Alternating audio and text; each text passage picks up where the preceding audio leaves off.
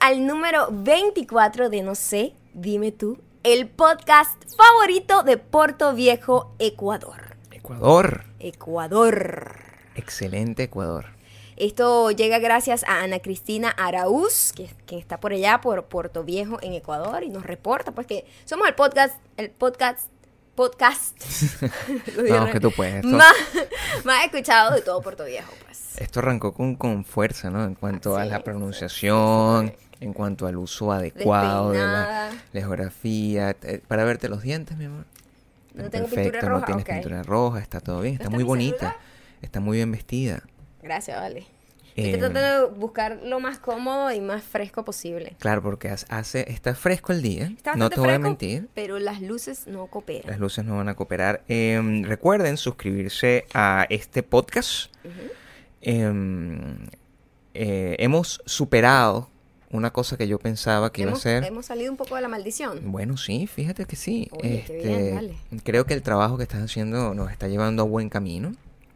Y evidentemente mi influencia, como el mejor influencer del mundo, nos está llevando a hacer el, eh, un podcast que ya, un canal que ya está llegando a los 6.58. Imagínate, después de Después de cinco años en 656. Qué increíble. Qué eh. O sea, increíble. siento, hay gente que tiene Yo canales creo, con 5000 yo, yo followers. creo, nada más. creo que la persona que nos tenía hackeada ahora tiene un nuevo eh, objetivo, que es destruir a otra persona que evidentemente la está destruyendo. Entonces, Sí, esa- sí, yo creo que eso fue lo que pasó. Yo creo que la persona que está que, que nos tenía hackeada en su oportunidad debe estar trabajando, tiene problemas, creo que tiene que resolver cosas con, con hasta con Legales y todo, hasta ¿no? con instituciones em, de cuidado de animales, o sea, What? debe tener mucho en su en su en su plato, como se dice. Ok. Entonces, no tengo idea de lo que estás hablando, No, pero yo, está bien. yo, yo tampoco. Yo estoy lanzando para, para entender qué tipo de excusa podría encontrar nuestro hacker de siempre Ujú. Para dejar de ocuparse de nosotros y empezar a ocuparse en otras cosas. Bueno, en cosas más, más positivas y más cool, por favor síganos en Instagram. eh, yo soy arroba mayocando en todos lados. Y Gabriel es Gabriel Torreyes en Instagram. Eh, estoy haciendo muchísimo, muchísimo contenido. Estoy haciendo videos de ejercicio. eh, además que les comparto en las historias prácticamente lo que como casi que todos los días, los ejercicios que hago. Les hago también recetitas rapiditas en un minutito por allá. También les estoy haciendo unos pequeños sketches de comedia. Y mm, Suenas como una persona terriblemente Eh, ocupada, Mayo. sí, la verdad, estas últimas tres semanas no he tenido ni siquiera días libres y ha sido bastante fuerte. Pero eh, me ha ayudado mucho a que la gente esté más conectada y poder tener interacción con ustedes todos los días y poder ofrecerles algo distinto y divertido y fresco. Es muy, muy cool. En realidad lo que está pasando es que nos estamos divirtiendo más.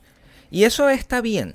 Porque llega un momento y ustedes, el, en cualquiera que sea su actividad que ustedes eh, realicen para, para vivir o para cualquier cosa, llega un momento donde cualquiera se aburre. Y a- nosotros nos aburrimos muy fácil porque ya hemos vivido muchas vidas. Exacto.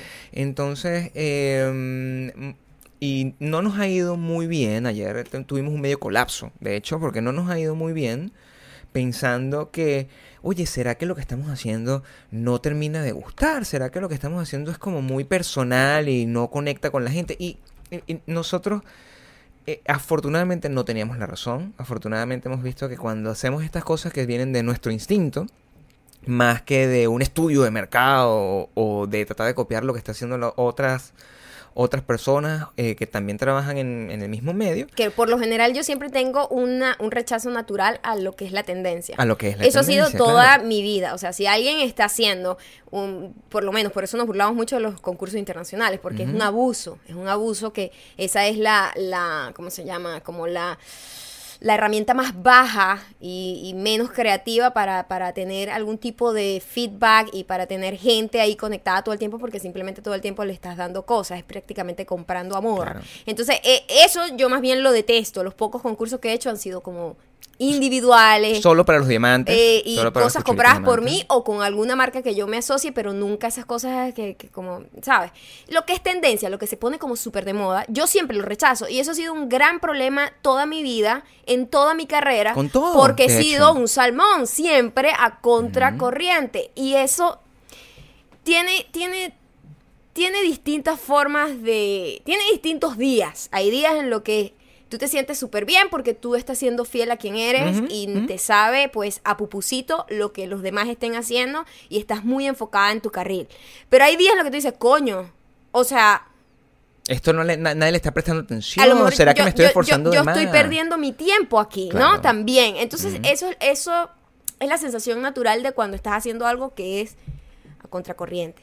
Que, que Y- no es la tendencia, que no es lo, lo, lo típico, lo común. Y es, y es así en casi la mayoría de todas las cosas en las que nosotros estamos involucrados, sea a nivel laboral, o sea, incluso de- desde la música que escuchamos hasta las películas o las series que nos permitimos ver. Nosotros nos, nos metemos mucho con Game of Thrones y, y- realmente no es que odiamos Game of Thrones, o sea, siempre le metemos un poco de cúrcuma, como se dice, a la exageración. Sí, no pueden creer nada de lo No- que no- no decimos crean acá. nada de lo que o sea, no decimos se lo pueden tomar todo en serio. Exacto. y, y- pero en realidad mm, nuestro mayor problema es que, oye, si le gusta a tanta gente, probablemente no sea tan bueno. Eso es un hecho. El- el- la mayoría de las cosas que son excesivamente populares Masivas, son, son por lo general. por lo general No son quiere decir porque, que todo. digamos, está una cosa como los Beatles, y los Beatles es gigantesco, y los Beatles es maravilloso, y está eh, eh, eh, bandas increíbles, y hay películas que, bueno, to- todo el mundo tiene que verlas a- alguna vez en la vida, y que son películas que han sido vistas, o libros, o cosas así, pero también... Está el eh, fenómeno de las Kardashian. Está el fenómeno de que las es una de las Kardashian. cosas más, más globales del mundo y no aporta realmente nada. O están los presidentes de, de- de los países, o sea... O es- está Hitler, que Hitler era súper popular. súper popular. Eh, este, ¿Cómo se llama este señor que escribe libros? Eh, el alquimista y no sé qué. Paulo Coelho es uno de los escritores más prolíficos y más vendidos del mundo, pero Malísimo. a mí no me gusta lo que él Son, escribe. son, son puras obviedades. a mí no, o sea, Él es como una fashion blogger. es como una fashion blogger ¿Sabes? de, que de- siempre de ponen las un montón de frases Sí. todas complicadas para mostrar las tetas. Bueno, Ujú. no la fashion blogger. Esos son otro tipo de No, blogger. estas son La como las sexy es, blogger. eh, Las sexy bloggers. Las sexy exacto, blogger. exacto. Las fashion bloggers no se meten en eso, en esas aguas eh, profundas. No, no, Eh, no, no, no, los- ellos tienen otro tipo de trabajo que es a través de la ropa y hay unas que lo hacen bastante bien además, o sea que yo las Bueno, veo, están bien es- vestidas, siempre de pinta en blanco. Eh, No tenemos nada en contra tampoco de los fashion no tenemos nada en contra de Lo que quiero decir es que Hoy estamos súper zen, creo yo. ni siquiera, no. No creo que esté zen. Creo que... Que, que estoy pasivo agresivo, que en cualquier momento voy a soltar mi Eh, ira. Pues sí, todo el mundo está esperando eso. No, no, yo voy a tener, yo tengo un compromiso, además que yo que mi nueva etapa de influencer, yo he tomado la decisión, yo tengo mucha responsabilidad. Yo tengo que influenciar correctamente. Sí, a tu, a tu, A- mi audiencia. audiencia. Tienes que ser un buen ejemplo. Entonces, claro, si yo no puedo permitir que esta gente Tienes que ser empiece, una buena influencia. empiece a decir maldita mujer, así por la calle, grita, insultándole a la gente, en verdad, cayéndole a patadas a la gente que los- no los deja ver conciertos, o sea, Claro. o, haciendo literalmente lo que yo digo, tacones los tacones en los ojos, Sí. porque si no yo, yo puedo ser acusado de, de ese tipo de cosas. ¿no? una terrible influencia. Pero pero cada vez se está haciendo más grande entonces eh, voy a voy a tener un poco más de control pero sí quería este como hab- hablar de este tema porque aquí nosotros como no tenemos nada planificado como no estamos esto no funciona como un programa de televisión con una extra producción aunque tenemos cancioncitas que vamos a meter antes de cada sección nos- esto es muy personal y a veces simplemente arrancamos hablando de cosas que sentimos y cosas que nos han pasado en la semana. Por ejemplo, esta semana em, nosotros no, no salimos. O sea, Tenemos un mes aproximadamente Sí. que no, no hemos vivido prácticamente. es, es- es más Hemos allá de estado hacer ejercicio. súper- bueno, esa es mi parte favorita del día, hacer ejercicio, en realidad. Eh, porque esa es otra cosa que, que- que quería comentar. A mí siempre me preguntan como, ¿cómo tienes la...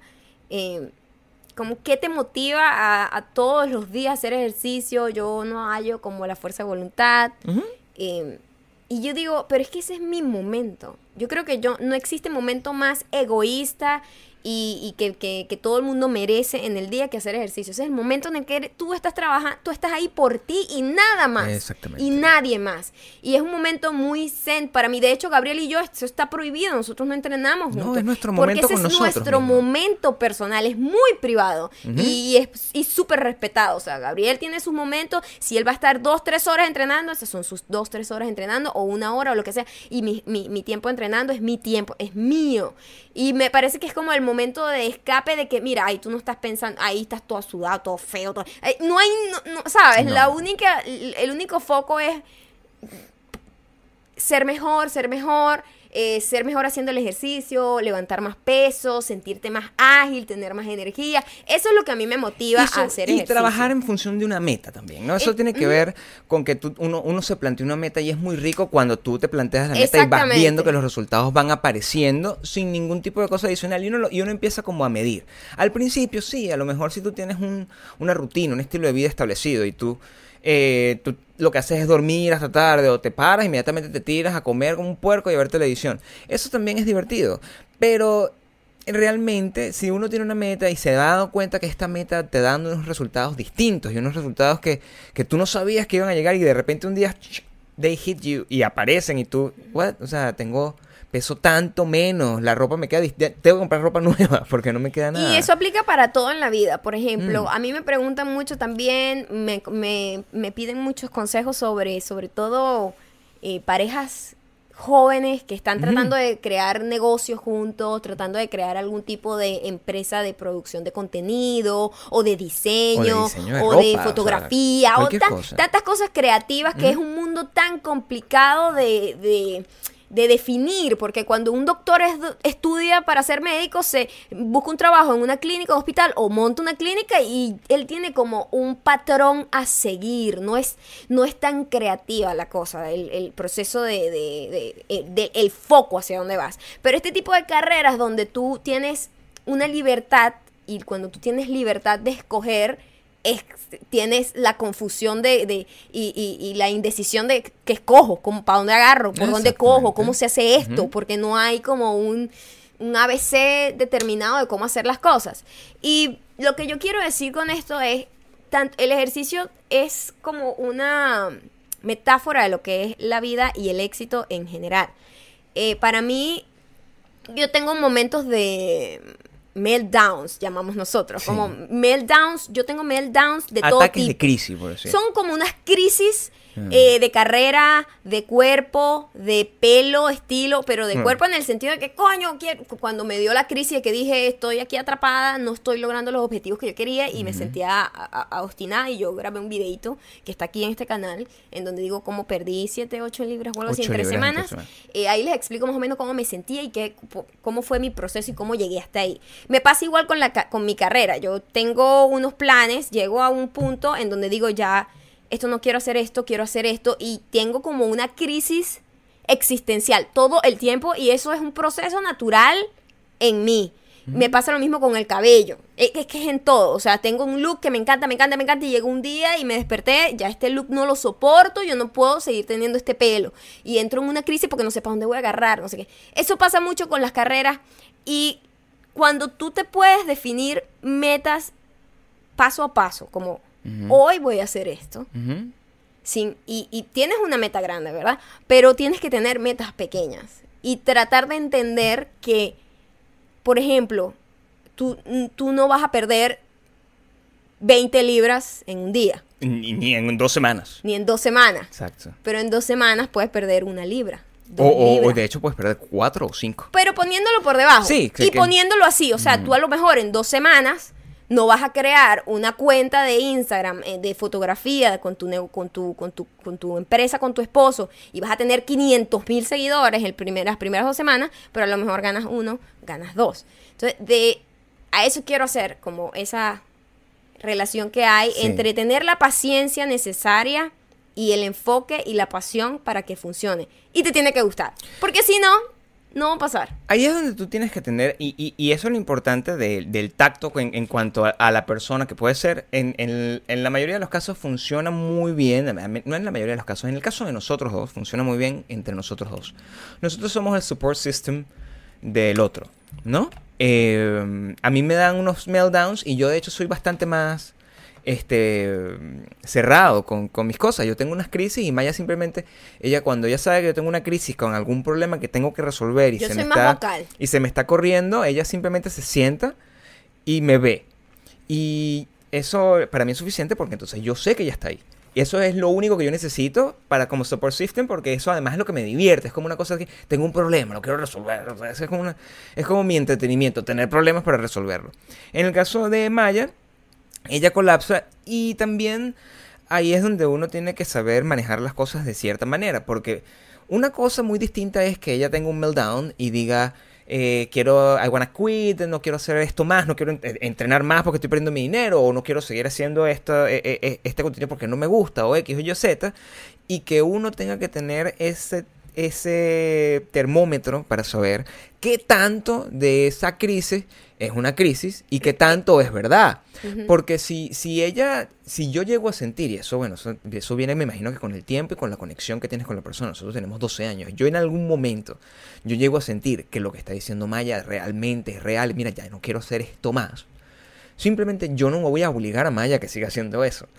Cuando yo dije que ya no quería ser más visto bueno, eso, eso, Eso era fue real. así, tal cual. Yo Y- no quiero ser más visto Y bueno. en ese instante nosotros tomamos la decisión y, y- y- y yo no iba a decirle, oye, pero vuelvo a hacer. O sea, simplemente dijimos, ya no nos llena, ya no le llena a ella particularmente, porque yo simplemente fui un support system en, ese proyecto. Y decidimos cambiar otras cosas que nos llenaran más y eso fue lo, que- lo, lo que pasó. Y en ese momento yo no dije, y teníamos clientes que estábamos creciendo de una manera descabellada, así, con la cantidad de suscriptores que teníamos, que ahorita nosotros más bien los agarramos, los cuidamos y les damos otro tipo de cosas. Eh, pero simplemente era una pared que habíamos tocado y que ya no quería un techo, más que una pared. Y ya no queríamos seguir tratando de darle contra el techo O porque sea, ya a dónde íbamos a llegar. O sea, pegándome la cabeza contra el techo para qué. Entonces, el, el- el punto con- a, a lo que quiero llegar con esto es que... No sé por qué estamos hablando de esto. No, pero nos fuimos por ahí, quería, que, quería, quería hacerlo de esa cosa y lo que nos lleva a, de cualquier forma, nosotros vamos a seguir haciendo cosas excesivamente creativas y tratando de ser los mejores influencers de todo el mundo para ustedes. Y Y, ya saben que siendo súper creativos y, a con- Sí. y contracorriente, siempre vamos a estar detrás de la ambulancia, pero pero divertidos. íntegros. Y, tanto es así que a nosotros se nos ocurrió una cosa súper loca y, queremos aprovechar que tenemos este podcast que lo escuchan en muchas partes. En, y, en muchas partes no, alrededor, alrededor de del todo el mundo. y- claro. y, queremos hacer un experimento, ¿no? Entonces, para comenzar, no les podemos decir exactamente qué, lamentablemente no podemos hacerlo, pero si ustedes viven cerca del área de Los Ángeles, eh, Los Ángeles, Pasadena, eh, digamos, no importa qué área de Los Ángeles, eh, Glendale, de OC, Orange County, si ustedes viven por cerca aquí en Los Ángeles y ustedes escuchan este podcast, necesito que nos manden un correo diciéndonos que viven en, esa, en esa área. Eh, Y a- que se, dan- se anotan para esto que no se saben qué anotan es. para esto. Y el correo es no sé, dime tú todo, arroba gmail.com. No sé, dime tú todo, arroba gmail.com. Lo voy a dejar aquí abajo.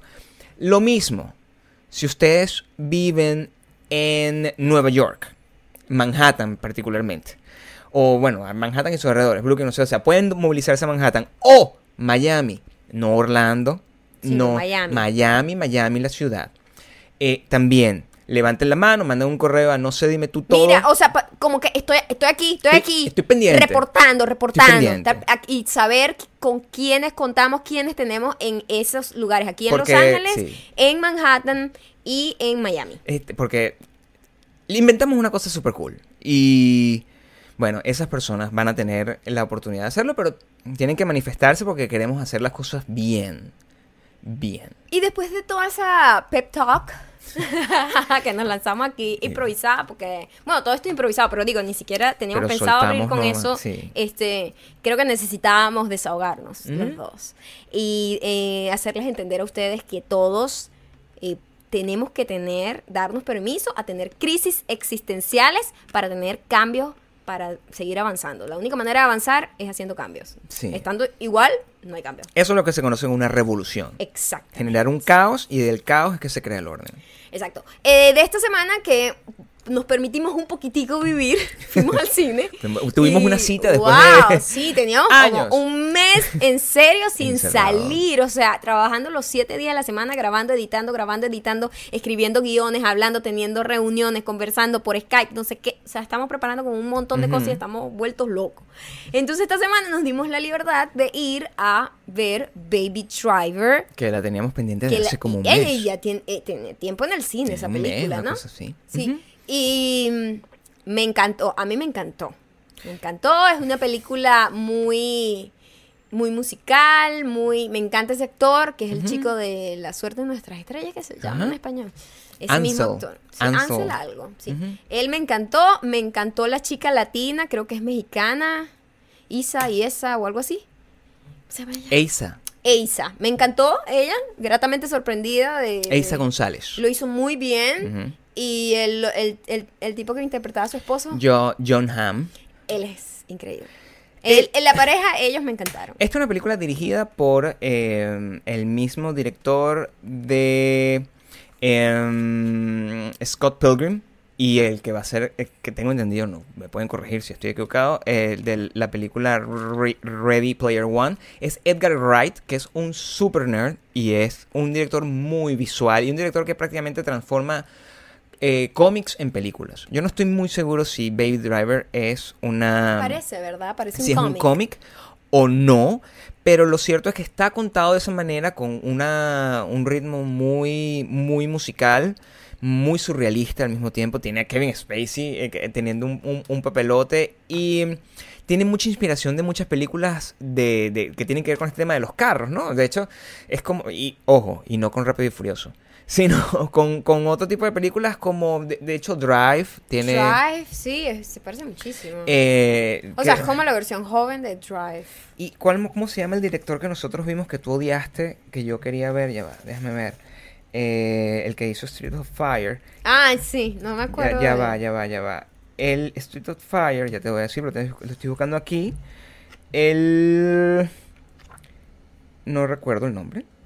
Me- que- pero soy una vergüenza. Walter Hill. Nosotros vimos a Walter Hill aquí y él, su primera película es una película también sobre un driver y, y- y- y Edgar Wright utiliza eh, esa película en particular como una de sus grandes influencias para hacer esta.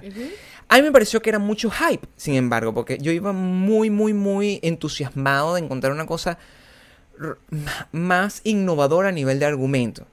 Y me pareció excesivamente innovadora a nivel em, de cómo está dirigida, cómo está contada, a nivel visual. Pero a nivel de historia, hubo un es poco momento... repetido, ¿no? se me hizo larga. Ajá. un momento- Hubo una escena que se pudo haber contado con menos planos. Sí, Y Jamie Foxx, Jamie Foxx, eh, que es espectacular, pero Jamie Foxx es el mismo, la misma persona, es como... eh, Jamie Foxx Jamie Foxx Jamie Foxx. Entonces, eh, ese momento como que fue un low en, en la película. Sin embargo, nunca me presten atención con respecto a una película o una serie que para ver o no ver, a menos que sea Game of Thrones.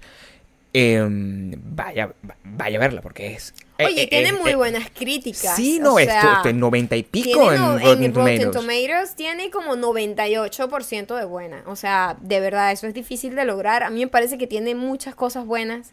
El cine es entretenimiento y muchas veces últimamente con todas las luchas políticas sociales eh, que hay Sí. la gente está esforzándose demasiado en cubrir las cosas no un latino hay que hablar de negros hay que hablar de esto hay que hablar del inmigrante hay que hablar de... coño cool, pero el cine es fantasía. Y a mí me parece que esta película es eso. Es como simplemente un Sí. entretenimiento que no te va a cambiar la vida, simplemente está muy bien realizada, me parece a mí.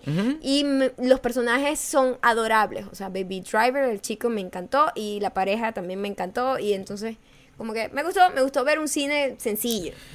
Eso es además lo que, eh, es algo que hace- se, se echa mucho de menos, porque una de las ventajas de esta película es que en un mundo donde todos son remakes o secuelas, encontrar una película tan jodidamente original es eh, de verdad bastante, se agradece muchísimo. Y, y- y así tengas, de repente tú sientas que, hoy estás esperando una cosa más grande, al final son las expectativas versus lo que realmente pasó, y lo que realmente pasó es excelente. No me malinterpretes como que yo pienso que la película Es es, como mala. La La Land, la gente tenía como Sí. una expectativa distinta a lo que era, que era una película de dos personas que se enamoraban y no, pero no funcionaba. Ustedes esperaban que Punto. fuera la película que Eh, como re- resumiera el, el Los Ángeles como, como y eso tú no, no puedes es darle como- la responsa- una responsabilidad tan grande a una película. Entiendan, el arte es capricho. Por lo tanto, no tiene ninguna responsabilidad. El arte no tiene responsabilidad de nada. Y eso es algo que la gente tiene que entender. Porque ahora todo el mundo con ese empeño de ser políticamente correcto quieren poner como parámetros a la creación. Eso es absurdo, porque nadie necesita el arte. Tú puedes comer, sin, tú puedes vivir, comer, reproducirte y Sin morirte arte. sin arte. Sin arte. El arte es capricho. Entonces, el arte tiene que ser eso, caprichoso. Y a mí me parece que La La Land fue una cosa caprichosa y a mí me gustó y la- la- muchísima gente la odió porque no sé qué estaban esperando. Creo que está de moda odiar a La La Land, que eso también es válido. También, estuvo Es válido. muy de moda. Estuvo- Y Baby Driver me parece que es una película caprichosa, no te va a cambiar la vida, pero a mí me entretuvo y me gustó mucho. Em, eso fue el highlight de nuestro viernes, creo. Ahora, el sábado fue una ética completamente distinta para nosotros. Sí. Porque el viernes nosotros sí estábamos buscando el arte, inspiración, no sé qué. Y el, el sábado, violencia. Violencia, pero no.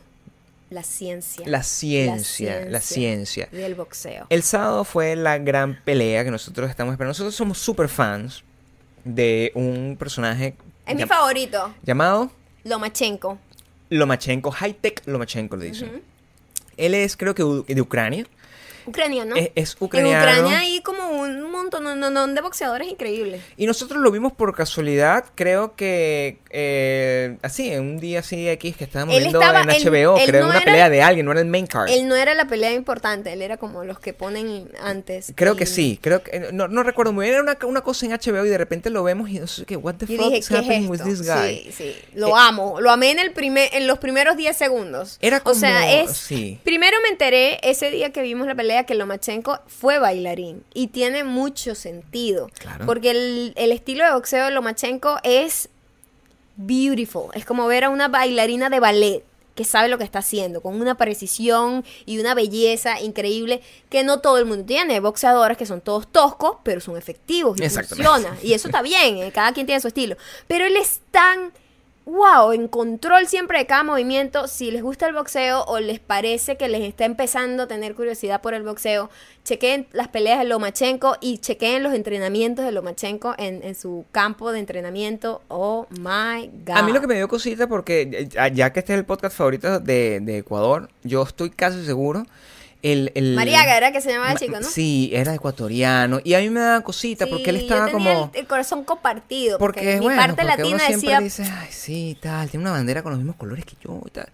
Pero luego dice, maldita mujer, o sea, Lomachenko es Lomachenko, era como, era una vergüenza, era una vergüenza porque Lomachenko es como ver a Neo de The Matrix dándole golpes a alguien, o sea, Sí, o sea. es, es- es- es una cosa y el que otro chico que ni siquiera haciendo. lo atacó en ningún momento. Fue una No, pelea no, como no. muy desbalanceada. Fue una, sí, era como, como, era muy complicado.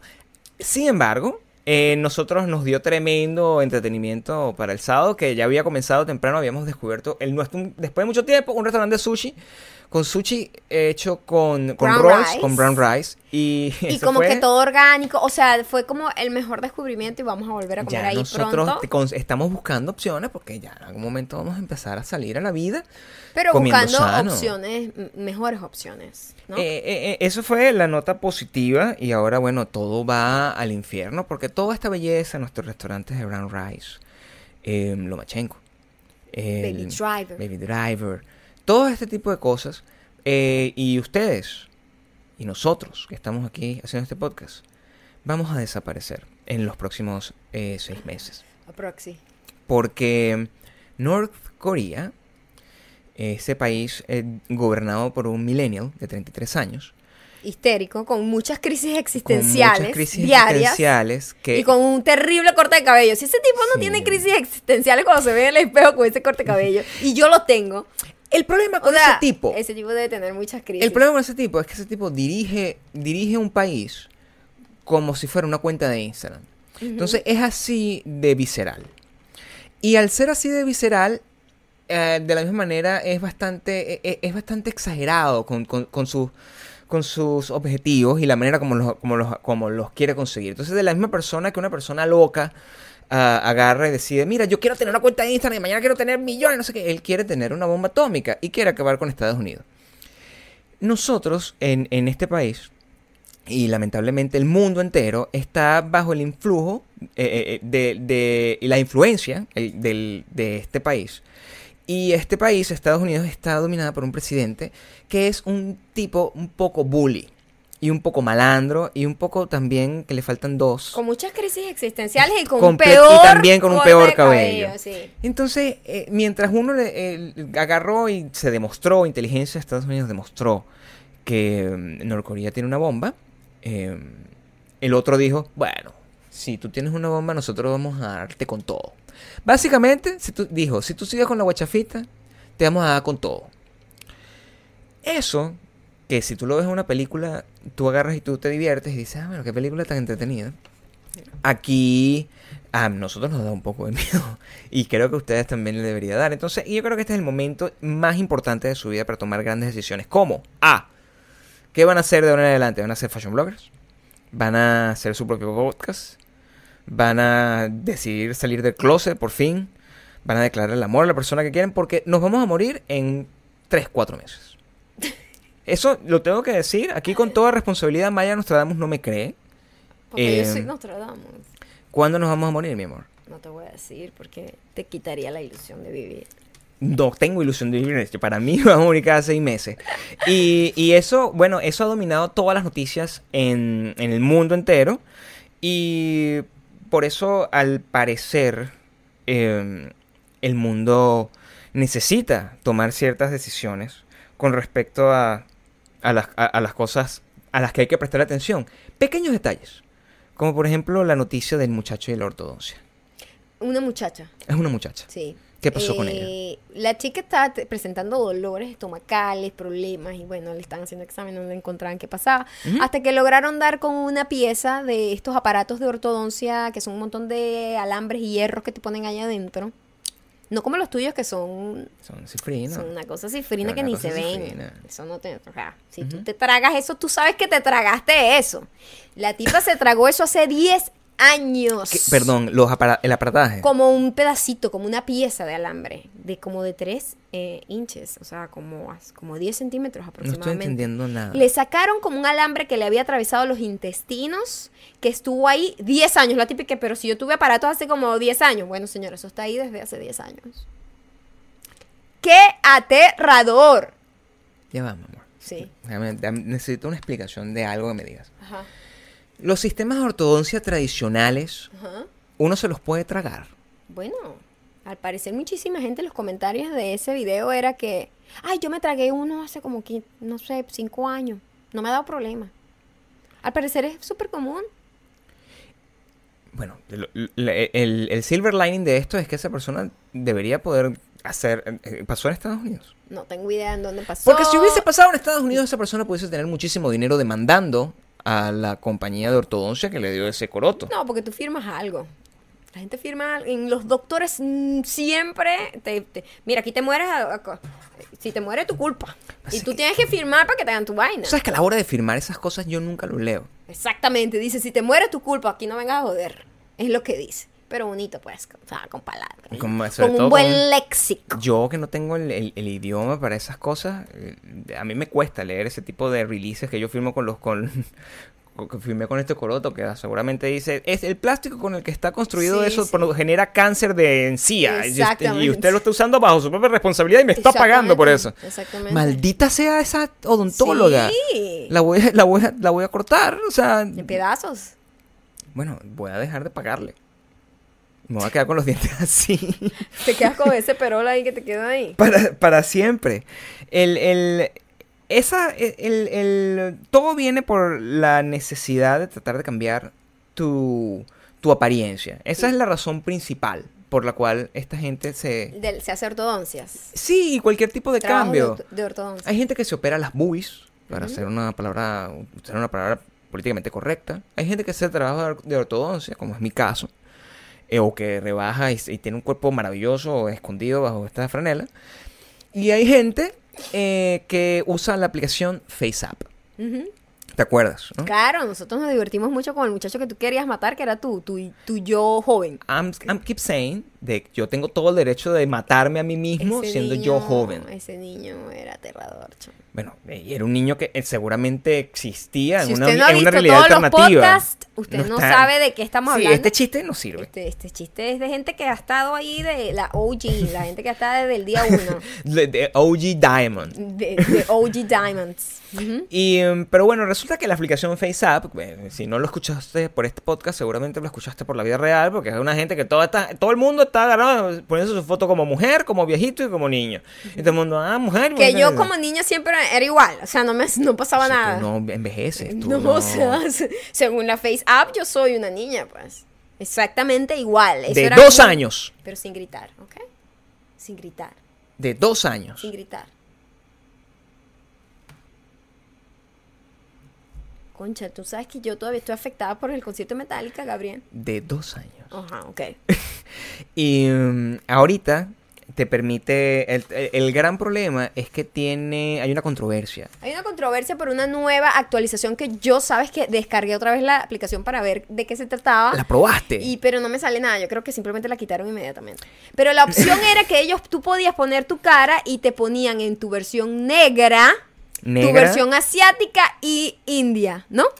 o caucásica, pues. O caucásica. O sea, en el caso de. o sea, lo divertido, yo vi los resultados.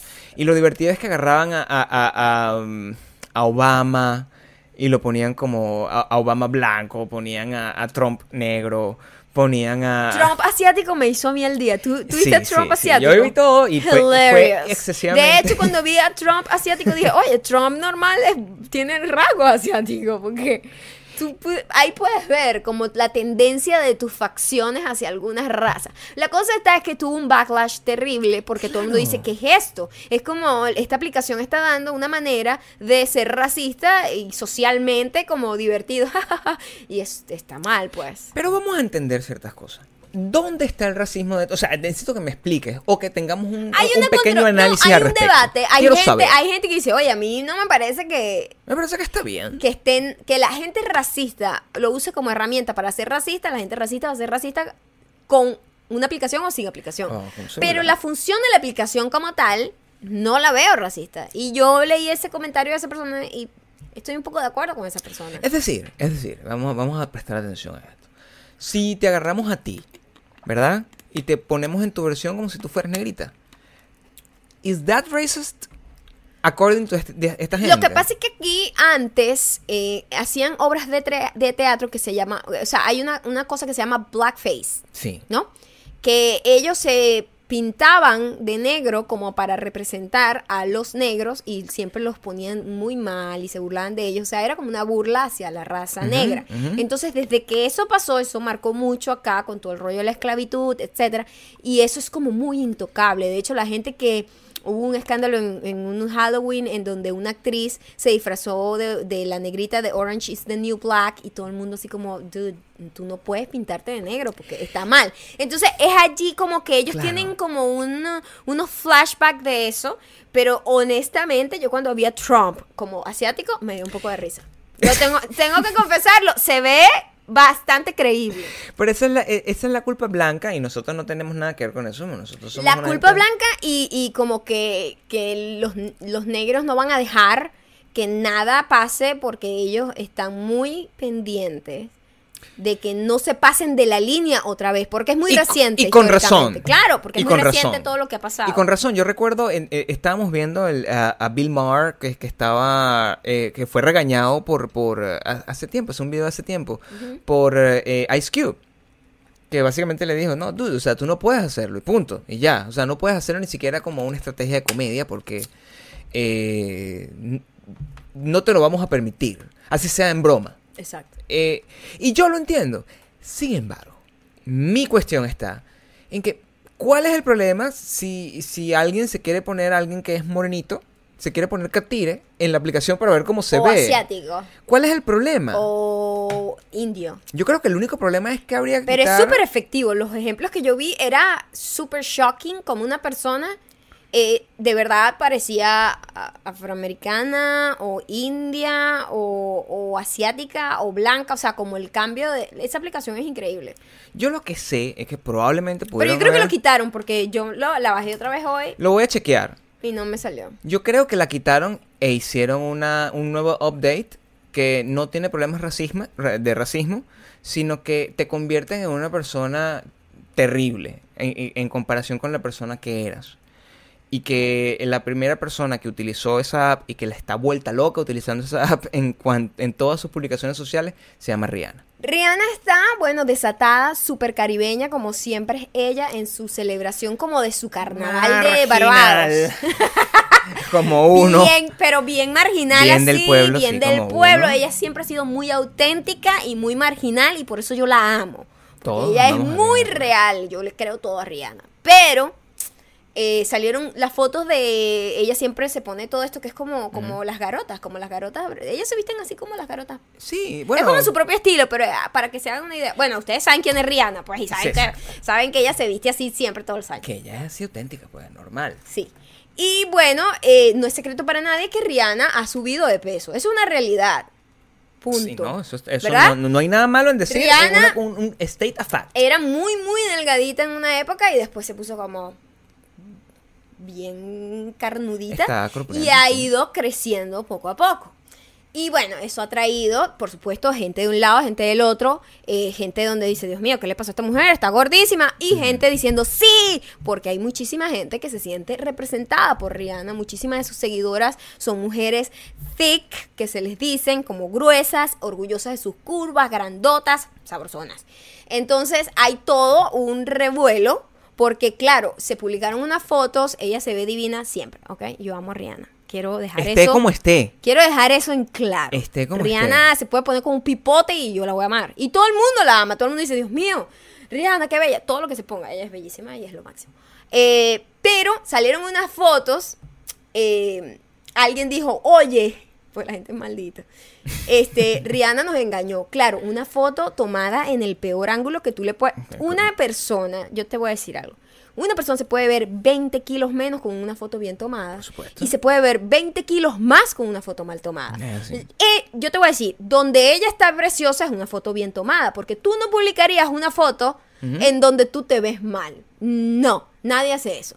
Eh, entonces, tú tienes que entender que la foto que tú ves en Instagram de cualquier persona en el mundo entero, sea famoso o no famoso, es una versión mejorada, no porque esté intervenida por Photoshop, exacto, sino sino, porque porque el tú, pues. trabajaste tu ángulo. Yo siempre, Gabriel, siempre me toma la foto de abajo, yo me veo alta, entonces cuando tú me ves, tú dices, wow. Salvo que ves- seas yo, que no importa cómo te tomen la no foto, importa siempre el ángulo bien. que te lo tomen.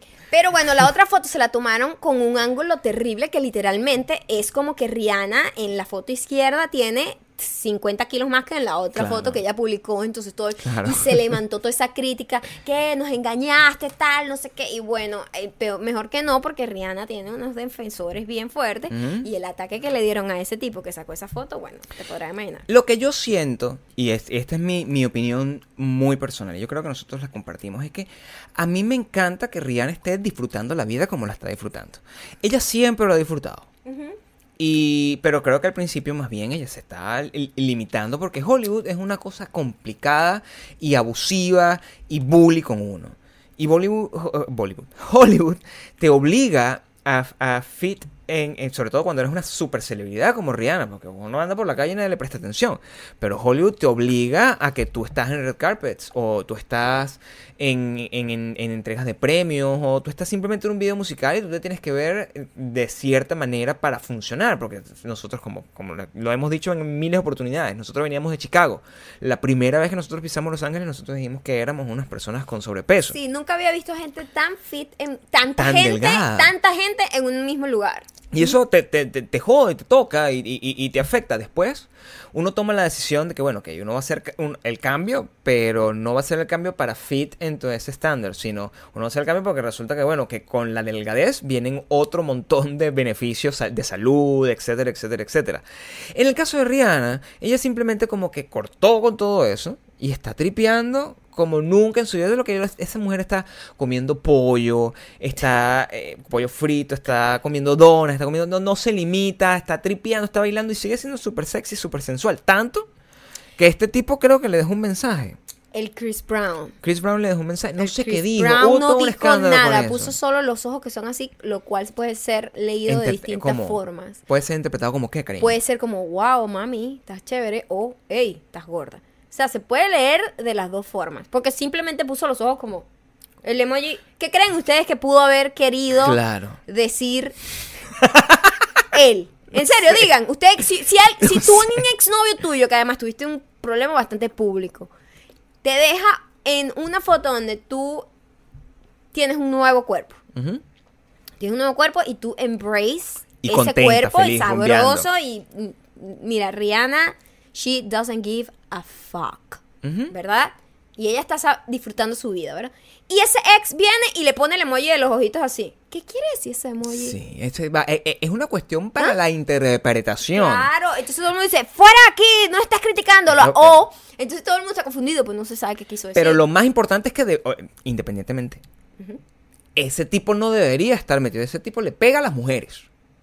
Punto. Y tuvo muchos problemas con ella. Y, y, y, y, o sea, me y parece es, es un loco, pues. una O sea, muestra más de que Rihanna es una superestrella tan cool que no lo ha bloqueado. A mí me encanta Rihanna además porque Rihanna no... Pero es que Rihanna también, es- también le ha dado con muchos chances a él. Eso pero es que a lo mejor el tipo es buena persona, lo que pasa es que es un No, loquito. según ella sí, pues, pero eh, se ve que es un chamo que también viene como de un hogar muy violento, que pobrecito también. Eh, Igual. pero a mí lo que me gusta es que Rihanna, como muy Rihanna, que no le importa nada, le preguntaron, mira, porque Diplo ha intentado hacer varias, varias colaboraciones con ella y ella respondió, sin ni corta ni perezosa, ay no, mira, pero es que la música de él es como ese reggae que ponen en los aeropuertos.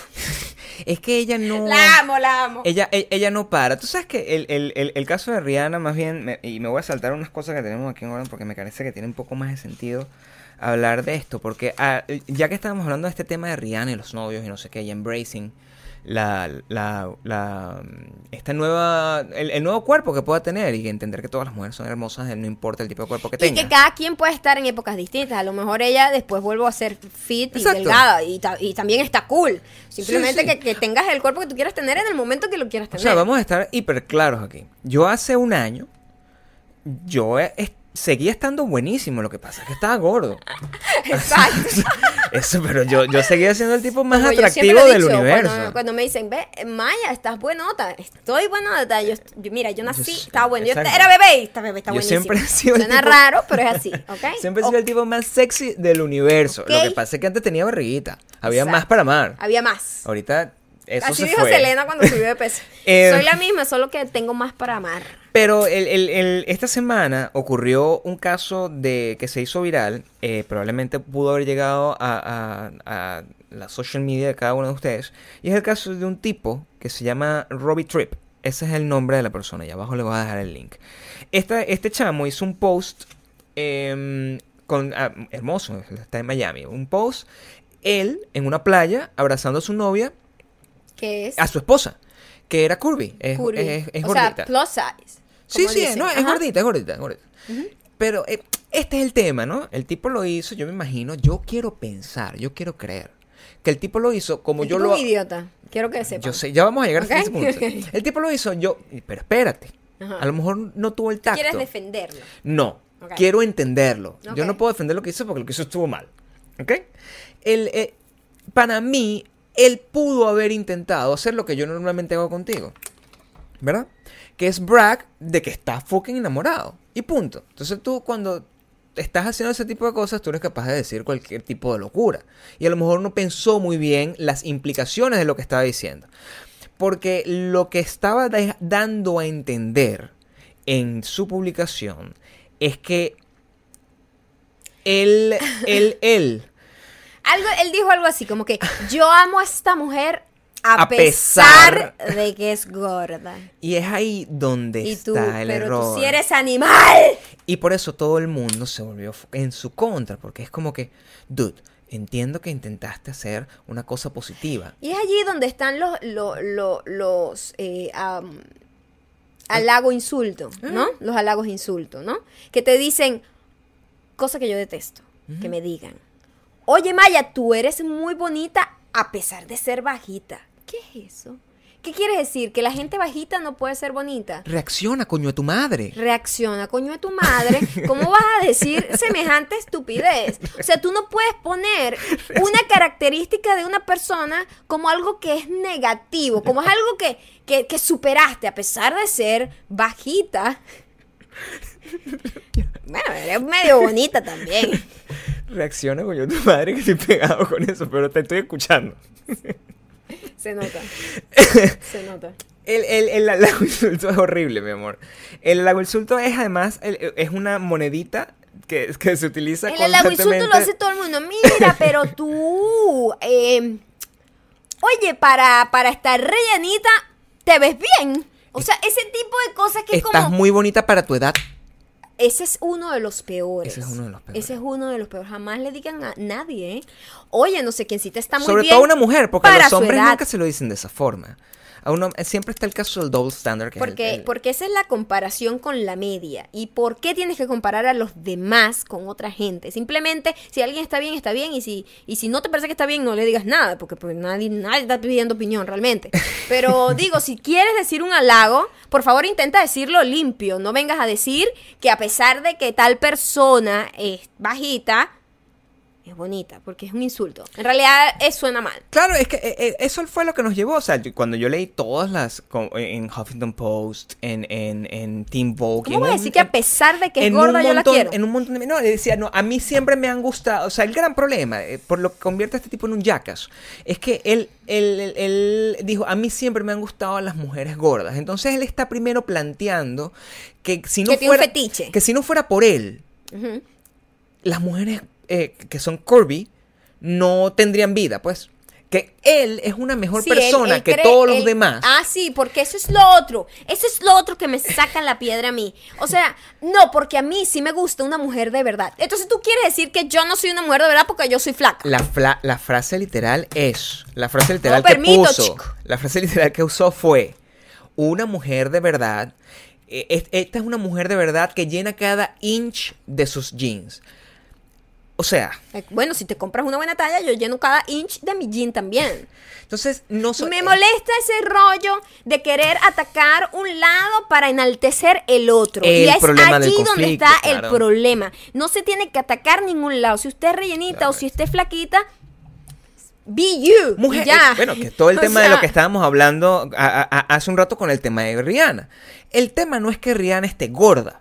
O el tema no es que Rihanna haya estado flaca. El tema es que Rihanna puede estar como le dé la gana y va a seguir siendo Rihanna. Y va a seguir siendo una mujer atractiva porque es una mujer a pesar de todo. Te No a acabas pesar de hacer no, lo que hizo el tipo. No, no. Lo acabas de hacer. No, es una mujer a pesar de todo. No importa del, de- de- Ah, del, del- del peso, no tiene que ver con, con su trabajo, no tiene que ver. Bueno, es además mujer. porque ella tiene sex appeal para regalarle a 500 mil personas. Eso es algo que no tiene nada que ver con belleza, ni con tamaño, ni con peso, ni con nada. La Es- gente que tiene sex appeal, tiene sex appeal y se acabó. Es que el gran problema de este tipo fue que lo hizo en... en- estableciéndose criterios físicos para, de- para determinar el atractivo o no de una persona. Es, a- Entonces a- todo el mundo le decía al tipo, ¿y qué quieres? ¿Una medalla? Idiota. O sea, que, ay, porque además el post se convirtió, en vez de halagar a su esposa, se convirtió en que arrecho soy yo. eso fue... Que Ese me es el gran estoy, problema. estoy haciéndole el favor a esta tipa, ¿verdad? Que está gorda. Y yo le- soy un hombre arrechísimo que, que ama a una mujer de verdad. Si es yo- que, ay, es si yo fuera otro tipo de Animal, hombre, Animal. Si yo fuera otro tipo de hombre, yo estaría más bien con una supermodelo. Pero no, yo prefiero estar con esta gorda que en realidad me da asco. O sea, amigo. Pero le estoy haciendo un favor. Pero le estoy haciendo un favor. O sea, todo lo que dijo estuvo tan mal dicho. Sí, esto y, y- y es- y es triste porque el tipo... Epa, y ni la nombraba. Al final fue No. que puso como el nombre de la tipa. Él era como el héroe del post. Sí, él te- es, es un idiota, de verdad. El- yo creo que el gran error, y, y- y- y es una cosa que, amigo, Robbie, tienes que tomar en consideración en el futuro, porque él es eh, conferencista, él ha estado en TED Conferences y cosas Hablando así. sobre qué héroe es porque se coge una No, no, señorita no, pre- que no, previo. es, no es el estándar No, de es, es otro tipo de cosas, pero sabes, esta gente que, o sea, que da conferencias, pues. ¿Sabes cómo la gente que da conferencias? Hay gente que da conferencias que son válidas. Nosotros tenemos amigos que dan conferencias, que es gente válida. Yo he dado conferencias, tú has dado conferencias y somos gente válida, pero hay una gente que no es válida, que es una gente que lo que está ahí este, diciéndote cómo eh, ser controversial vende y lo que no emociona no vende. Eso es lo que te dicen. Y te cobran. En este caso, él, él, em, eh, para tener esa experiencia, ser un orador y toda esa cosa, y un experto en social media, que es lo que realmente él claims to be, le tenía que haber dicho a la mujer que posteara eso ella, para que él hubiese quedado un poquito mejor. Porque si ella es la que agarra y decía todo ese montón de ridiculeces, Ujú. él quedaba perfecto, él no decía nada, él era inocente. Pero no, él quería ser el protagonista de la historia, bueno, ahí tiene su ridiculez.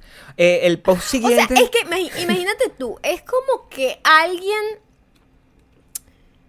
Es que no. No, No, no, no, hay comparación. No el hay es una- el es tipo terrible, es terrible. El tipo, el tipo es un error. Y, y- y el tema del double standard y, y con este tipo de cosas, porque si eh, el, yo vi eh, en conexión con esto, otra cosa que voy a colocar el link aquí abajo, del tema del double standard y cómo eh, eh, ese era el caso más particular. Era como que había un tipo con una, con una chica curvy y era considerado qué tipo tan, tan, tan, tan cool. El tipo que, que, El que le tipazo. gusta. Sí, sí, él es increíble. Como si estu- estuviese haciendo un sacrificio. Pero si es una tipa que está chévere con un gordito, es una chula. es- en- ¿Entiendes? Y ese double standard está O sea que siempre en todo el de eh, pero es que todo el doble estándar siempre es para que la mujer pierda. Es para que la mujer pierda. Siempre. Sí. O sea, si un hombre se acuesta con 500 mujeres, es un galán, es Barney. Ujú. De How I Met Your Mother. Es gracioso. Ay, no, es que ese tipo es de verdad un galán. Pero si una tipa Oye, hace qué lo bichito, mismo, ¡Qué bicheta! es una zorra. Es Esa una es una tono. zorra, es, es de lo último, nadie se quiere casar con él, pero a Barney más bien todas las mujeres quieren atraparlo. El doble estándar siempre es para joder a la mujer. Y está presente en cualquier detalle. Lo nombra cualquier cosa y hay un... Podemos establecer un análisis que siempre es un tema de tono. Es como que es un bichito. Y esa es una bicha. Y es exactamente el mismo concepto. O, no, ese bicho es un perro. Esa y, tipa es una perra. y es, es y el doble estándar además es una cosa que está establecida por mujeres. Las mujeres son perpetúan también el doble estándar. O sea, no- Sí, ellas por participan supuesto, dentro. Participan, no, no son Participan. las responsables per se, pero participan. No, no, no, nunca una mujer va a ser responsable de las cosas que ellas, de las que ellas mismas son víctimas. Simplemente eh, eh, están metidas dentro de un esquema donde si ellas deciden desafiar, por eso cosas como The Handmaid's Tale son, son tan profundas a nivel eh, conceptual, a nivel de creación.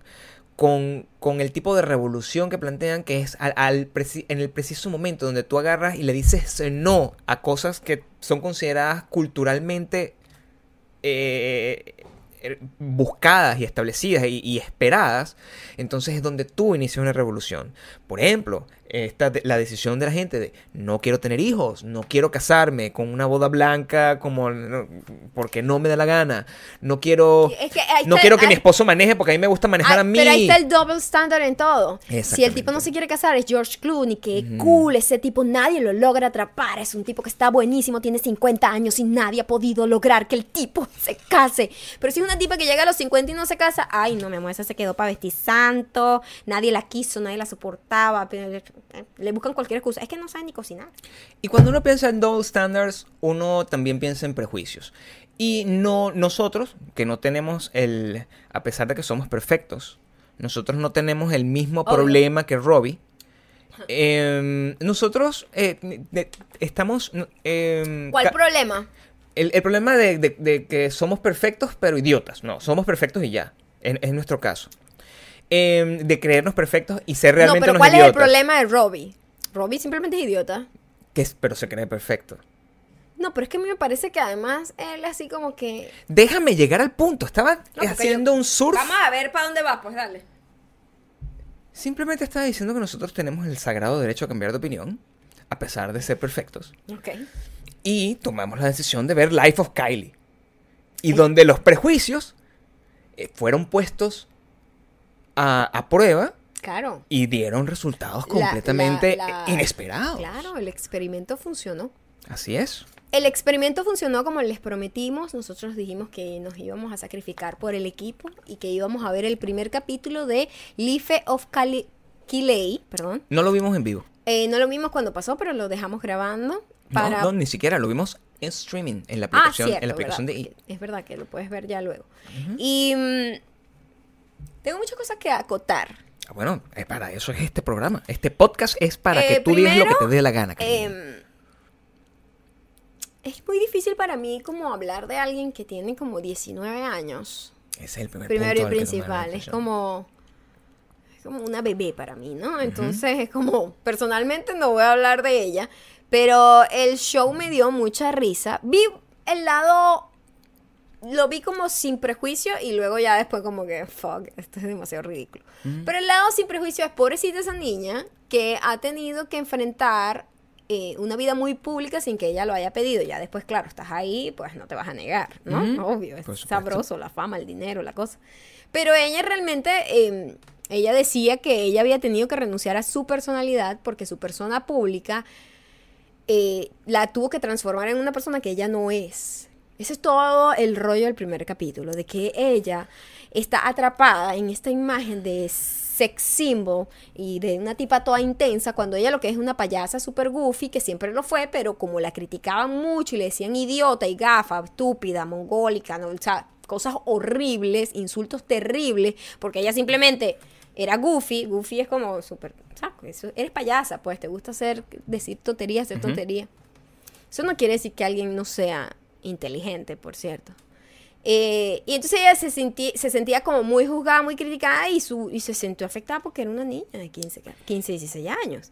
Eh, tienes que entender eso, ¿no? Eh, aunque parezca de 55, pues, pero... Creo que el conflicto más grande que tuve yo con Life of Kylie es que eh, primero es una, es una serie corta para los que uno está acostumbrado a ver en E! porque en E! las series, tú sabes, los realities, cualquier cosa duran una hora. Esto dura 30 minutos. Y mm, gran parte de lo que está ocurriendo ahí ya pasó, pasó en Snapshot. Donde ella, bueno, es una celebridad, es la dueña de Snapshot. Entonces te pones a pensar, wow, em, los fans, fans quieren ver lo que ya vieron en Snapchat pero en televisión. Esa es la primera pregunta que Pero yo sabes me que yo me hago. puse a hacer un chequeo de la de lo que dice la gente. Por supuesto, la gente que tiene 20 años para arriba, por lo menos, o, o neuronas en la cabeza activas, eh, dice, Dios mío, qué ridiculez, porque es un programa de niños. O sea, es una cosa cuando ella está en la escena con su amiga en la playa tratando de hablar así todo intenso y tratando de darle un... Pero me recuerda tratan- como de OC, pero es como ese sí, tipo de como cosas tratando de, darle una profundidad a algo, pero ya la gente es muy cínica, ¿sabes? Claro, ya El mundo entero, todos somos más cínicos colectivamente. Entonces, eso no nos, o sea, ahorita no nos puedes meter un, un The Hills. Que antes la gente decía, ay, es verdad, es mentira. La gente se, dudaba si los reality eran reales o no. Ahorita todos sabemos que es montadísimo. Ya va. Qué rico les va a decir. Dime de nuevo si The Hills es mentira. Ahí estaba el hijo de, de, de, de, esta señora Pero Jenner, no la nueva señora Jenner. No era mentira. Sí, todos están, todos. Na- hay una sola pareja que está, que sí se mantuvo casada, que sí era de verdad pareja ahí. Los, los amarillos, los que son totalmente amarillos. Cuerpo y pelo y todo. The Hills era de verdad. Yo sé que era de verdad. Ok, Gabriel, continuemos. Pero ya ahorita somos muy cínicos y es muy ridículo ver una gente tratando, es como ver literalmente esa escena de ella en la playa diciéndole, es que yo quiero ser yo, ¿sabes? Yo quiero usar este suéter y estos zapatos y se- estar así, como con 50% de mi maquillaje, pues, y ser yo y con esta peluca, pero digo, ser natural. No quiero eso, o sea, Kim y, y, y, y- y Kendall, ellas sí nacieron para eso, pero yo soy el The Ugly, The Ugly Dog. Mm, mm, no, no. A mí, es me como- a mí me parece muy usado ¿Sabes? que tú... Pero ¿sabes a qué me sonó?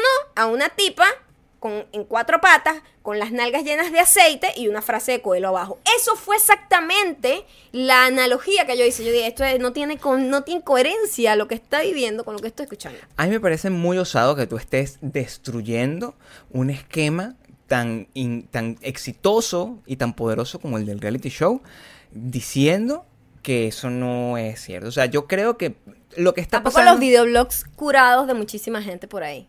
Solo voy a decir eso. Yo sí creo que parte de lo que está pasando ahí sí es su vida y después eh, con cúrcuma. Todo es vida con cúrcuma, como las fotos de Instagram, lo que, Claro. lo que hemos estado hablando. Claro. Pero ella sí debe tener esos conflictos. Lo que pasa es que eh, es como, es como ella interpretándose a sí mismo y eso puede ser muy... Exactamente. eh, que yo no digo que no lo piense, que yo no digo que de verdad no sea un conflicto y que humanamente veo la parte humana y digo, pues sí, puedo, puedo tener empatía por ella y sentir como que sí no debe ser tan sencillo, tampoco tan difícil. La tipa es millonaria, tiene su marca ahorita va a ser una, una, una marca billonaria. ¿ok? Va a llegar al billón de dólares, la, la valorada en un billón de dólares. Esa niña tiene su Eh, vida hecha. Exactamente, pero bueno, tiene sus conflictos porque es un ser humano y todos los seres humanos, condición que Por eso, tenga, tiene conflictos. Yo le agarré un respeto cuando me di cuenta porque no sabía que... O sea, yo pensaba que era mayor. Eso es lo que pasa. Claro, si se ve anciana. Pensaba que tenía 20, 20 por lo menos 22 años. Sí. Y 19 años, a, a pesar de todas las niñas de 19 años que están viendo este podcast, a mí me parece que puede ser como mi hija. Una Literalmente, bebé, es una, una persona bebé. que puede ser mi hija. Es muy chiquito. Y, y no sé, pues entonces como que lo, lo empecé a ver con otros ojos, con unos ojos como más de ternura. Y, y no, me- no me puedo molestar. O sea, no hay nada. Exacto, exacto. Es como ver a mi sobrino teniendo un mi sobrinito de 16 años teniendo un conflicto exi- existencial ahogándose en un vaso de agua. Es como Claro. ternurita, pues. Es como sí, o, o- incluso cuando tú, el, el gran problema que tengo es que quizás, bueno, cuando tú ves un niño este, de 19 años, pero que es infinitamente famoso y millonario y no sé qué, tú agarras y tú dices, oye, pero, ¿por qué yo no? Pero el fi- al final, tú lo ves como que... Bueno, pero que son otros tiempos. Son Antes la otros gente tiempos, a sí. esa edad no tenía ese eh, poder. no, y, y- y- y- y pienso que yo a los 19 años no hubiese, hubiese sido peor. Y que creo que una persona de 19 años con tanto poder y dinero, eso, eso no es bueno. Yo hubiese sido peor. O sea, tú no tienes idea de la cantidad de locura no que yo bueno. hubiese hecho. Esa niña tiene los pies en la tierra en comparación con lo que yo hubiese La veo hecho. bastante plantada, sí. Y la veo como muy. Muy cerrada a sus amigos. Y eso está bien. Por cierto, la, la asistente es venezolana. asistente es venezolana. Bueno, Y nosotros sabíamos eso, me pero... dio como, wow, que es muy loco, pues. Porque la ves y sabes que es súper venezolana. Claro, se parece a cualquier amiga de a una. cualquier prima de uno.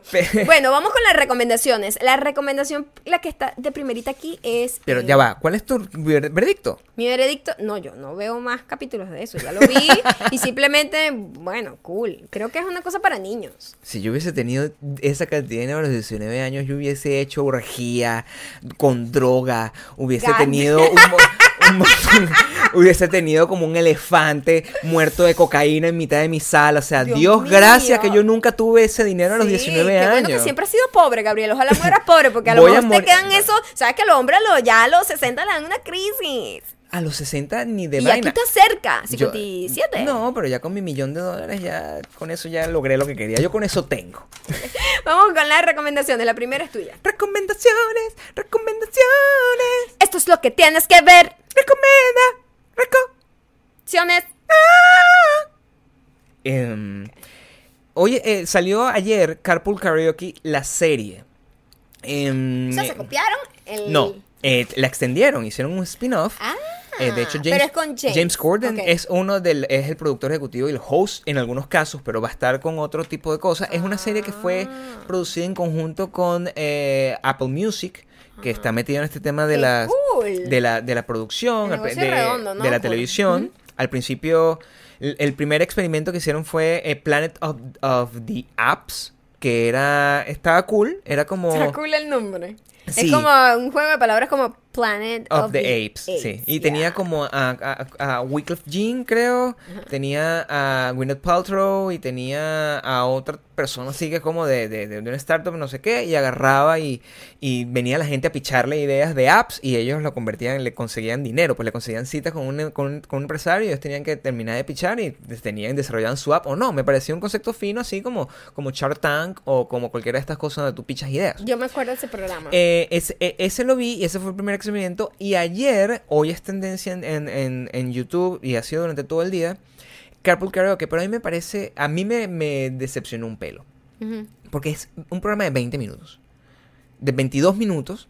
Que yo Poco estoy, demasiado. que yo estoy acostumbrado a que, a que dure sus 8 o 9 minutos, pero yo lo veo a nivel de, de- de concepto, ¿no?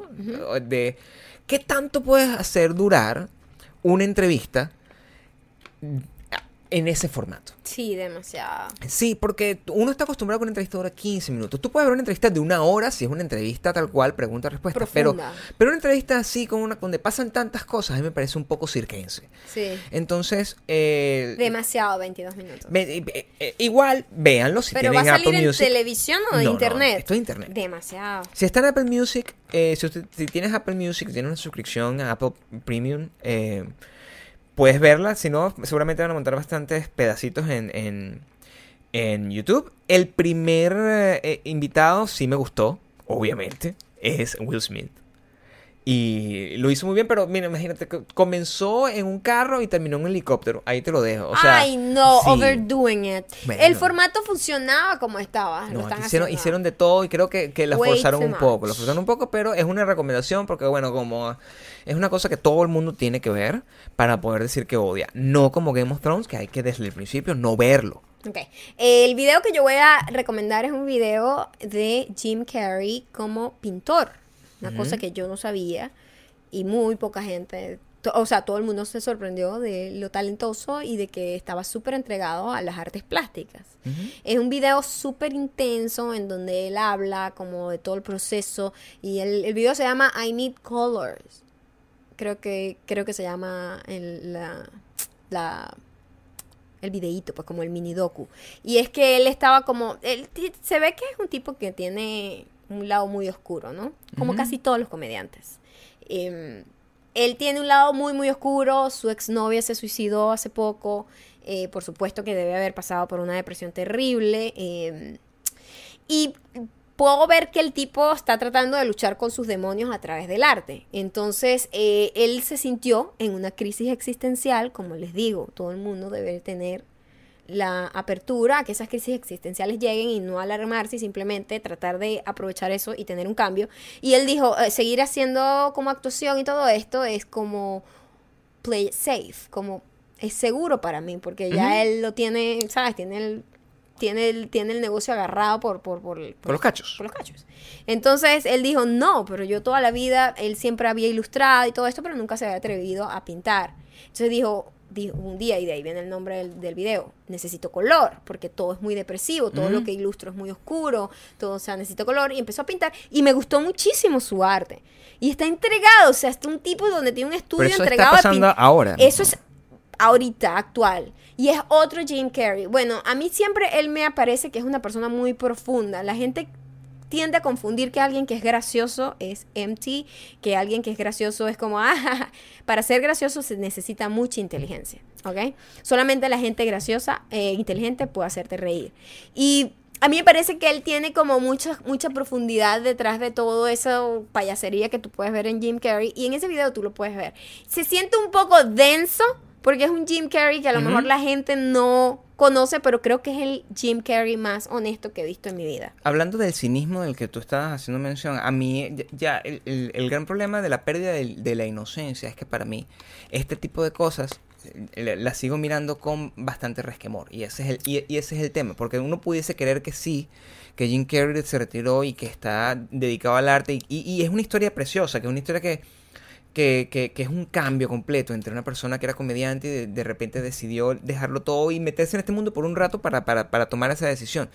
Pero siendo Jim Carrey como es, eh, me preocupa y no sé cómo tomaría. el Que sea hecho como de lo que hizo Joaquín. Sí, e incluso lo que hizo él mismo con el, con, con el tema de cuando él estaba grabando, filmando la película de los pingüinos Ajá. que se hizo un video viral de una entrevista de trabajo, no sé qué, con, con- o donde él estaba como terminando con una novia, una cosa así. Él- e- este tipo de stunts, Ajá. él ya ha participado en varios y él es, porque él es un provocador y es ese tipo de persona, entonces no sé realmente cuál sería la, la, la validez de... ¿Qué sentiría? Pero eh, la manera como yo, em- em- eh, con este cinismo que, que nos inunda en esta época, es tratar de verlo como lo que es. Y es un momento. Y si en este momento ese tipo de cosas que está haciendo, lo que está haciendo Jim Carrey, yo me no- hace sentir él bien. No es que está abandonando la actuación ni nada. No, él no, está no, como claro, claro. productor ejecutivo de muchísimas series Pero- interesantes pero- que están por ahí. Pero si eso me, me hace sentir bien, simplemente verlo pintar, no me importa cuáles son sus motivaciones. No me importa si eso va a terminar en ser un, un, un trailer de una película. Lo que me importa es que es cool que lo está haciendo y, y, y esa es lo que he tomado, la decisión que tomé hace rato con ver este tipo de cosas por las que casi nunca confío. Porque normalmente salen y dicen, ah, no, es, un- es para el programa de, de Jimmy Kimmel. Dice, fuck you. Es verdad, que la día con los pranks, de Entonces, claro, uno vive como asustado porque, o sea, no, mentira, lo, lo de Norcorea es mentira. ¡Te engañamos! Te engañamos, estúpido. ¡ah! la bomba llega ya. En realidad Trump nunca ganó, siempre Nunca ha estado ganó. todavía ahí. Obama. Eres esclavo del, del presidente de Norcorea en este momento. Trump, es- eh, Rusia en tu mano. O sea, cualquier cosa Sí, de verdad pasar. que estamos todos en- Estamos muy The Truman Show. Sí. Hablando de Jim Carrey, una de mis películas favoritas. ¿Con- Eh, con muy qué- engañado. qué- Hay otra recomendación que es un video. Yo les he hablado de esta página de, VOX, de, de Vox. Fox, que es Vox con V corta, V-O-X. Ah, ellos hicieron, ellos tienen videos muy buenos donde hablan de cualquier cosa y lo hacen de una forma como muy interesante, tienen como especialistas, etcétera, con mucha gráfica, como que en pocos minutos aprendes mucho de, un tema. Y ellos tienen un video en donde eh, decían por qué no debes ejercitarte para rebajar. La, la- la premisa es fascinante Y y, te de una atrapa de una. Tú claro. dices, yo quiero hacer clic aquí. Y tienen toda la razón, diciendo cómo, cómo en los 80 se reencauchó y se vendió el concepto de ejercitarse como una manera de rebajar cuando es imposible rebajar eh, solo ejercitándote. No, y de que tú no puedes darle la responsabilidad, que el ejercitarte te da una, me- una mejor calidad de vida, te da una, una más larga eh, vida útil, es decir, todos tus músculos van a estar mucho mejor, vas a llegar en mejor condición física a la vejez, eh, vas a estar más activo, vas a tener, producir muchísima más serotonina, lo que es la, la hormona de la felicidad, como le dicen. Entonces, Claro que hacer ejercicio es vital y buenísimo, pero cuando te lo venden de una manera engañosa es donde creas un problema y la gente le agarra rabia a ejercitarse, porque no lo ven como, como una manera de descargar energía y de sentirte bien y de ejercitar tu cuerpo, de fortalecer tus músculos, de ser, tener una mejor máquina, pues, sino como una vía automática o, que te va a dar unos resultados de, de bajar de peso. Solo se baja de peso con alimentación. Y lo estaban explicando ahí y diciendo cómo tenemos que rebrandear lo que es el ejercicio. Y me encantó, me pareció fascinante, se los recomiendo. Les voy a dejar, como siempre, los links aquí abajo para que vean el videito. Nosotros, cuando ya cuando lleguemos a nuestra meta, que falta poco, falta poco, ya Maya comenzó, pero cuando lleguemos a nuestra meta, nosotros vamos a, a compartir exactamente lo que nosotros pensamos de cómo usted eh, llega a tener ese cuerpo realmente. Si es con ejercicio, si es una combinación. En realidad es bastante simple. Eh, y se traduce en, en una simple oración. Pero vamos a esperar para poderlo contar con teniendo los pelos negros del burro en la mano. Así es. La última recomendación, How I Met Your Mother. Resulta que nosotros mientras estamos dando nuestro descanso de Friends, eh, estamos viendo How Otra I Met Your vez. Mother otra vez. Ujú. Eh, y después vamos a volver a Friends. otra vez. Ujú, claro. Y qué buena es esa serie. oh my god, sí. Qué Pero yo siento está. que, te digo, Friends es algo que puedo ver y no me afecta tanto, pero How I Met Your Mother está tan bien hecha ¿Mm? y es tan es que es tan genialmente está todo tan engranadito tan perfecto que no me gusta perdérmela entonces como que me quedo ahí no no se convierte en un ruido como la convierto en Friends sino como que wow me apasiona este capítulo que bien escrito está wow la transición wow sí esto está conectado con la boda entonces está, está tan bien escrita que no me la quiero perder esa es la única Sí. parte como que no la puedo ver tantas veces como puedo ver Friends. No, no, no, porque es como vo- vo- volver a ver eh, F- Fight Club, donde Sí, ya te es sabes todo y tienes sí, como mucho, complicado. tiene como muchas conexiones y es, es, eh, eh, es difícil. Mm, Además, hacer, dejarla de, de fondo y solamente escucharla. Sí, porque es demasiado buena pero. Y me o- encantaría saber cuál es el personaje favorito. O sea, yo- yo- mi favorito es Marshall. Ma- sure. Marshall y Lily I mean, eh, pero- podrían ser nuestros amigos. Eso es lo que pasa. Marshall me fascina, pero Barney, el actor, yo lo amo con locura y pasión. Es excelente actor, el doctorcito. Lo amo, lo amo demasiado. O sea, es que todo el cast. Pero digo, Marshall y Barney. Yo sí creo que ellos, yo sí creo que ellos, a diferencia de los carajos de Friends, ellos sí podían ser amigos de nosotros. De hecho, Sí. eh, tenemos un- una pareja Una de pareja amigos bastante que- que parecida a son, Marshall y eh, Lily. Es bastante parecido a Marshall y sí. Lily. Y, y sí, eh, ho- hoy de hecho ta- estamos viendo con la tan, tan diseccionada que hoy nos dimos cuenta que no, no estaba grabado frente a una audiencia. Entonces que yo, yo no le había prestado atención, esto tiene risas. Y e investigué y resulta que las risas, porque claro, es imposible, eso no, no- Eso no- tiene demasiados cortes, no es una serie multicam en, en el sentido clásico de, de- de donde estás, que es como una obra de teatro grabada con tres Claro. cámaras. Es, es una cosa que tiene mucha edición, muchos exteriores, que no son exteriores realmente, sino estudio, pero tú me entiendes. Y las risas que se escuchan es la gente riéndose sobre el tape. Es O sea, decir, hacen como un screening, invitan a una gente. invitan al público y el público se ríe de las cosas y esas son las risas que quedan, lo que lo hace Yo muy ni me había dado cuenta que tenía risas y ahora solo escucho las risas grabadas. Yo, Gabriel, me jodiste la serie. How I Met Your Mother es, eh, es genial. De hecho, estaba esperando que hiciera How I Met Your Father. De- de- eh, estaba ese, ese rumor, Esa pero propuesta. sí, y cre- pero creo que nunca Debería concretó. ser Barney. No, no, no, era, era con una historia completamente distinta. Ah, otra gente. Sí, sí, para engranarla de otra forma y de alguna manera tendrían un, era un spin-off. Em, pero sí. La pueden ver en Netflix si quieren. Si nunca la han visto, es una de las mejores series, eh, sitcom, eh, comedia, bellísimamente escrita. O sea, si te interesa escribir series, yo creo que esta es como una, Es cómico una porque a- enciclopedia. a medida que va creciendo, lo- la, que va pasando las temporadas, los créditos que aparecen al final tienes más gente. Significa que se haya hecho tan complicada y necesitas tantos script su- supervisors y produc- production eh, no, y supervisors seguirle el hilo a las que historias. necesitas mucha más gente involucrada Uy, para hacerlo funcionar. Y ahora vamos con los comentarios. Comentarios, comenta, comenta, comentarios. Arios. Comentarios. O sea, al parecer esto es, ya no es un dúo acá, ¿no? No tuve participación en esta Tu canción. participación era el movimiento pendular. No, era, era, ter- Gabriel, por favor. Era para que te metieras. No, pero no. no Pero está dejaste. bien, esta vez hiciste el movimiento pendular. El movimiento. Yo ya Esto se crecí. acabó, Gabriel. Yo ya crecí. Yo, de- yo ya desplegué mis alas. Se acabó. Desplegué mis alas. Hoy duermes afuera. Lee el comentario. Los comentarios. 1, 2, 3. BDB. Mm, Ujú. así dice aquí. Eh, después de un binge de una semana, ya terminé oficialmente de ponerme al día con sus podcasts. Una semana. Son maravillosos y me ofrezco a hacerles el documental de su historia. Oye, Es un ofrecimiento oficial. Bueno, ya sabes, conéctate con nosotros a través de, no sé, dime tú todo, arroba gmail, mándanos Dime tu- que vives en Los man- Ángeles. Mándanos tu reel. Y nosotros para sabemos nosotros- si queremos que nos. Mándame tu reel para, para ver si, si de verdad das la talla, pues. Sí, es- Porque esta historia tiene que ser bien contada. Tiene que ser contada. Por ejemplo, a mí me, solo me puede entrevistar Leonard Kravitz. Si no, no tienes trabajo.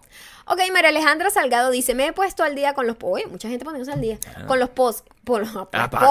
los podcasts. Los podcasts. Los podcasts. Ah, hablando de conciertos, ¿ustedes han ido a algún concierto de ACDC? Nunca lo han, los han mencionado en ninguno de los podcasts. Ah, tengo una anécdota de un concierto de ACDC que nunca pudo ser. Besitos. Desde Parvallón, ubicado en la provincia de Cantabria, en España. María Alejandra, María Alejandra. Fíjate, a nosotros nos encanta ACDC. Pero no hemos tenido la oportunidad de Pero no hemos tenido la oportunidad. O sea, sí, han tocado aquí, han tocado en Los Ángeles, eh, todo eso. Pero yo, honestamente, no quería ver a ACDC tocando con eh, Axel Rose. Esa es la verdad verdadera. Sí, bastante odd. Yo quiero ver a ACDC con este es- su cantante real, que no es Bon Scott, sino el, el actual. Pero eh, a lo mejor es una de las cosas que no va a pasar. Pero sí nos gusta. Es una banda de rock que tiene mucha historia y la familia de Sí, Maya es. ACDC. Sí, total. Eh, Lau S dice, me pasó en el, esto es sobre los conciertos que nosotros Asumo. preguntamos a- en el podcast pasado de tener malas, malos compañeros en, los, en los Ujú. conciertos. Me pasó en el Lollapalooza Argentina, como es norm- normal, había gran cantidad de estilos en cuanto a gente. En mi caso, estaba en el show de Martin Garrix y U otro DJ. U no otro DJ, bien. no recuerdo bien. La cuestión es que en Argentina la gente es muy apasionada y con estos DJs se formaban grandes pogos. Como. Ujú. Eh, cuando uno decide ir, es consciente de eso y tiene que ir preparada. Evidentemente no todos, porque estaba a un metro del escenario entre un tumulto impresionante, saltando, y pisé un zapato. Me tenía... Que tenía una plataforma gigante y un tacón de 12 plataforma. centímetros. Ah, ya va, alguien la pisó a ella, ¿no? Ajá. Al minuto ese zapato empezó a volar. Ah, no, ella pisó un zapato que estaba ahí tirado Sí, en el es un piso. Ay, que desastre. ha sido una muchacha con 12 centímetros, un tacón en la palusa. Ah. Maldita mujer. Maya. No, yo nunca he llevado eso para un festival, ¿estás loco? Maya. Evidente, yo me voy con unos zapatos que se van a llenar de barro. Evidentemente, no todos porque... Ah, ok, ella no se fue preparada, eso es lo que quiso decir. Evidentemente, no todo el mundo se fue preparado porque en ese tumulto de gente ella encontró esa plataforma. Al minuto ese zapato empezó a volar porque nadie lo soportaba. Mi pregunta es, ¿qué hacía ahí esa mal... Lo voy a decir así. Mi pregunta es, ¿qué hacía ahí esa maldita mujer con su zapato gigante? Si quería Si quería- llevarlos, podía quedarse fuera del tumulto. y no poner en riesgo mi talón. Porque casi me destruye el pie pisar esa cosa. A eso, sumarle, sumarle las fotos inoportunas, como la de este hombre en su concierto de Metallica, banda que estuvo en el Lola y creo que tuvieron características similares con el sonido. Lau, me encanta esto, este, eh, me encantó este, este comentario. Y Mira, maldita mujer. Sí, pues, No te vayas a un concierto, a un festival. Claro. Puedes llevar tacones, que conciertos que son así como cerrados, tú sabes que está sentada, todo. Si usted quiere llevarse sus boticas con tacón, no hay problema. Pero una plataforma de 12 centímetros para un festival en un Esa mujer está buscando algo Maldita que no se le perdió. Y no es Lo que se le perdió fue el zapato. No es música. Ah, Eh, mm. SEO 51. Debo ser la única persona extraña que escucha el podcast mientras entrena para correr una maratón. Ah, muy bien. Muy bien, tenemos una deportista que entregada aquí. Y todo va bien. Me entretiene mucho más que escuchar música mientras voy a correr durante horas. El problema viene cuando me hacen reír y casi me caigo de boca y la otra gente corriendo en el parque me mira como si fuese loca. Ah, pero mira, de esta es poeta. A ver, mira, te voy a, digo, te voy a tiene decir rima. una cosa. SEO em, 51. SEO 51. Este, eres, eres una persona grande. Porque yo no puedo correr escuchando a alguien hablando. Mucho menos me pudiese, pudiese correr escuchándome a mí. Me distrae. me Pero distrae. Pero mucha gente, mucha gente nos escucha en la caminadora. Se lo hacemos más sencillo. Te voy a dar este loop para que lo tengas y te lleve, mira, este, lento. Rápido, rápido, rápido, rápido, rápido, rápido, rápido. Ten esa cosa, agarra ese clip y manténlo en... en Ok, vamos a leer rápido porque se está acabando. Eh, Erika Burguet dice, necesito los videos de Maya de antes. Todos están aquí en mi canal, puedes revisarlos, todavía están ahí, no los he quitado. La malla de ahora no va a ser los videos de Maya de antes. Exacto, Sería, sería- una persona loca. Sería como yo decirte, yo quiero que, por favor, Use Erika, pañal de use ahora en y gatees, por favor. Y nada de comer alimentos sólidos, pura papilla. Exacto. Caterina Zapata, ¿por qué siempre se visten de blanco y negro en los podcasts? ¿Existen otros colores? No entiendo. No entiendo por qué puede existir otro color. No sé cuál Yo creo que con esto ya nos podemos despedir. eh, agradeciéndole a todo el mundo Toda que nuestra estuvo, audiencia mundial del mundo mundial. que estuvo en esto. Recuerden mandar eh, su correo si vives en Los Ángeles, si vives en, en New York City o si vives en Miami. El correo es no sé Correo. dime tú todo arroba gmail.com. Ok, ya saben que nos pueden seguir a través de arroba mayocando en todos lados, arroba Gabriel Torreyes. Suscríbanse, dejen comentarios, todos los que les dé la gana y denle like a este video. Nos vemos en el próximo. Y este domingo hay un nuevo videito en el canal hablando un poco sobre mm, Prep Day o alguna receta. Sí, Se acabó. los quiero.